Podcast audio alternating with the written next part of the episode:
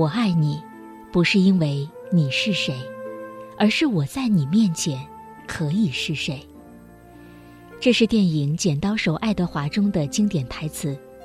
诚然，爱不是伪装，不是穿戴华美之后的盛宴，而是在知晓荒凉之后依然愿意留下的决心。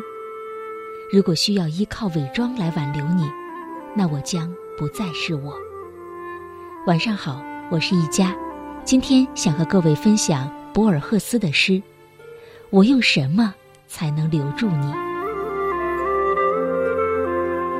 我用什么才能留住你？我给你瘦落的街道，绝望的落日，荒郊的月亮。我给你一个久久的望着孤月的人的悲哀。我给你我已死去的祖辈。后人们用大理石祭奠的先魂。我父亲的父亲阵亡于布宜诺斯艾利斯的边境，两颗子弹射穿了他的胸膛，死的时候蓄着胡子，尸体被士兵们用牛皮裹起。我母亲的祖父那年才二十四岁，在秘鲁率领三百人冲锋，如今都成了消失的马背上的亡魂。我给你我的书中所能蕴含的一切物力，以及我生活中所能有的男子气概和幽默。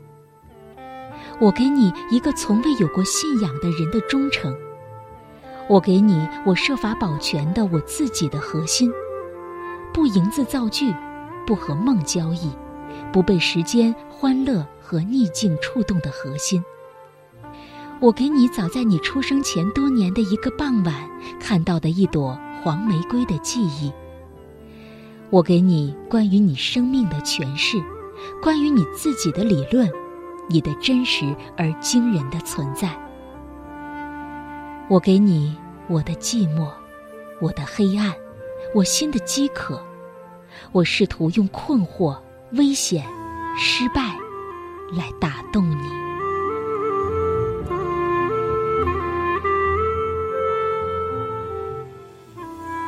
我曾听过我的朋友说，一个人就要让他快乐。我跟他在一起，他不快乐就是我的错。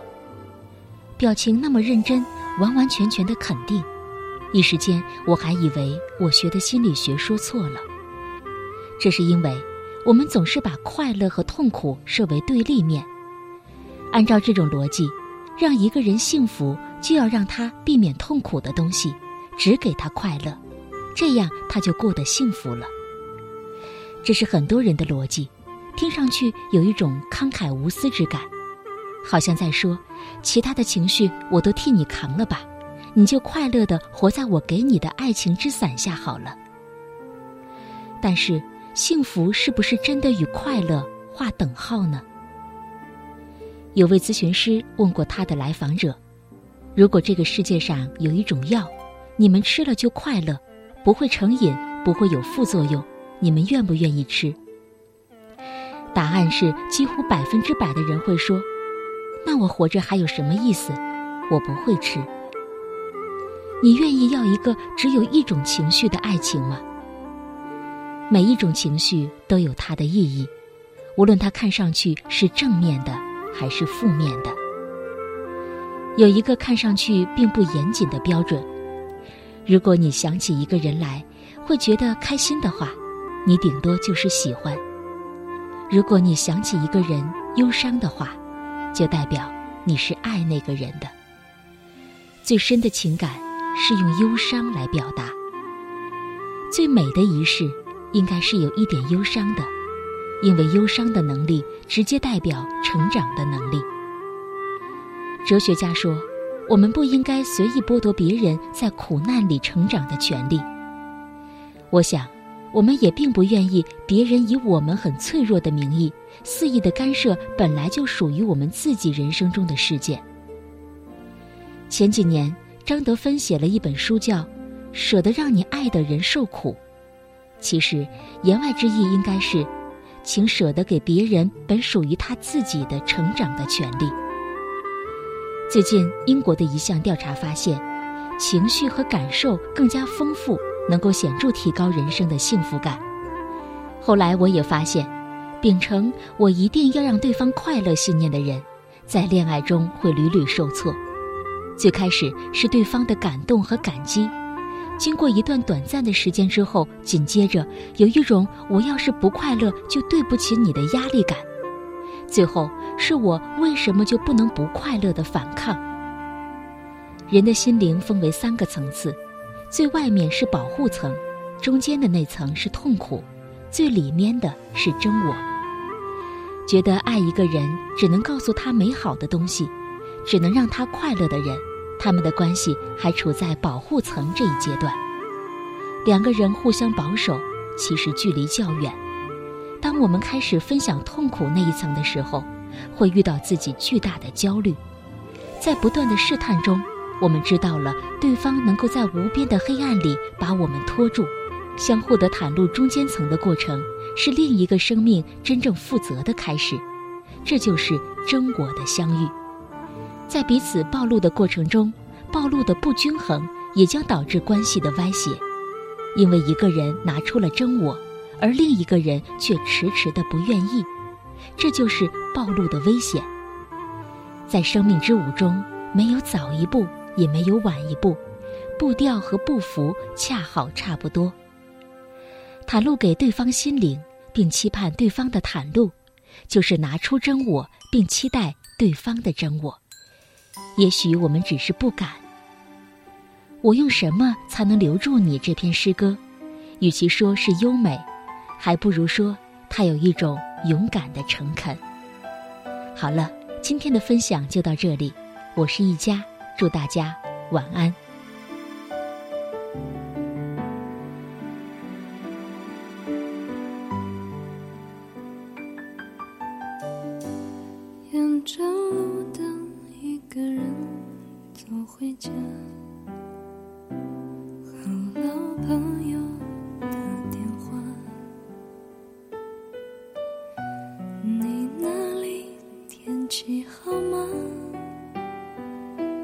什么新闻可以当作笑话？